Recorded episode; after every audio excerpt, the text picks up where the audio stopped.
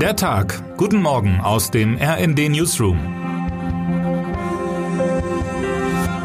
Es ist Freitag, der 14. April.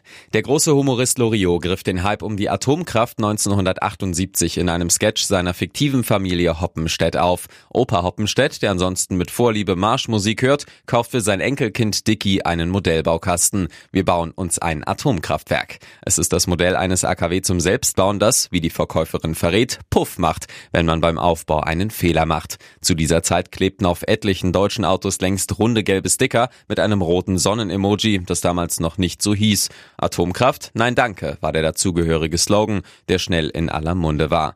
Heute ist zweifelsfrei ein weiterer großer Tag der Anti-Atomkraftbewegung. Es wird der offiziell letzte volle Tag in Deutschland sein, an dem noch Atomkraftwerke betrieben werden. Morgen ist Schluss. Dann werden vor Mitternacht nach und nach die letzten drei verbliebenen AKW ISA 2, Neckar-Westheim 2 und Emsland abgeschaltet. Und Deutschland ist wirklich ausgestiegen. Der Weg dorthin war erwartungsgemäß kompliziert. Bereits Bereits die damalige rot-grüne Bundesregierung unter Kanzler Gerhard Schröder hatte vom Jahr 2000 an einen Ausstieg unter dem Begriff Atomkonsens verhandelt. Nach dem Regierungswechsel wollte die neue Kanzlerin Angela Merkel davon zunächst nichts mehr wissen, bis die Nuklearkatastrophe von Fukushima 2011 auch sie zum Umdenken bewegte. Knapp 62 Jahre baute Deutschland auf die Kernenergie, selbst wenn ihr Anteil an der Energieversorgung zuletzt nur noch im einstelligen Bereich lag.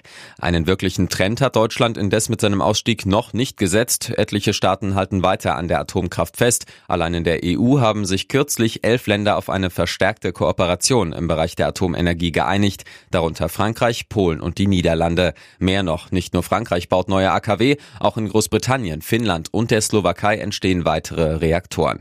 Doch wie baut man ein Atomkraftwerk eigentlich zurück? RD-Redakteurin Miriam Keilbach und RD-Redakteur Sebastian Scheffel sind dieser Frage nachgegangen. Es gibt nicht den einen Moment, in dem ein Knopf gedrückt wird, erklärte ihnen Jochen Alswede, Leiter der Abteilung Forschung und Internationales am Bundesamt für die Sicherheit der nuklearen Entsorgung. Das Ganze sei eher ein Prozess. Und sind die Kraftwerke dann vom Netz, folgen die Phasen des Nach- oder auch Restbetriebs sowie die Stilllegung mit dem Rückbau. Allein dies wird Deutschland noch auf Jahrzehnte beschäftigen. Wie das deutsche Energienetz nun ohne Atomkraft auskommt, erklärt RD-Redakteurin Alicia Mentgen. Die nun wegfallenden 6% Atomstrom dürften künftig auch durch mehr Strom aus Kohlekraftwerken gedeckt werden, schreibt sie. Der Historiker Frank Ükötter kennt die wichtigsten Wendepunkte in der langen Geschichte der Atomkraft. Im Interview mit RD-Autorin Vivian Valentina räumt der Experte mit gängigen Mythen auf. Termine des Tages.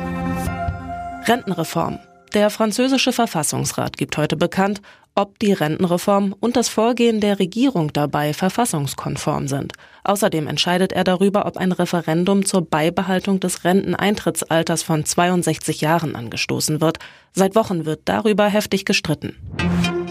China-Besuch. Bundesaußenministerin Annalena Baerbock setzt heute ihren China-Besuch fort. Sie reist mit ihrem Pekinger Amtskollegen Qin Gang per Hochgeschwindigkeitszug von Tianjin nach Peking. Die erste Reise Baerbocks als Außenministerin nach China verspricht auch wegen der geplanten deutschen China-Strategie und vor dem Hintergrund des russischen Angriffskrieges auf die Ukraine durchaus Spannung. Was heute wichtig wird.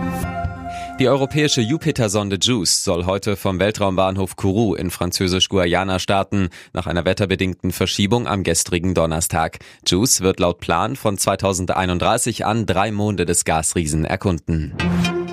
Und damit wünschen wir Ihnen einen guten Start in diesen Tag. Autor ist Michael Pohl, am Mikrofon Anna Löwer und Fabian Hoffmann. Mit rnd.de, der Webseite des Redaktionsnetzwerks Deutschland, halten wir Sie durchgehend auf dem neuesten Stand. Alle Artikel aus diesem Newsletter finden Sie immer auf rnd.de slash der Tag.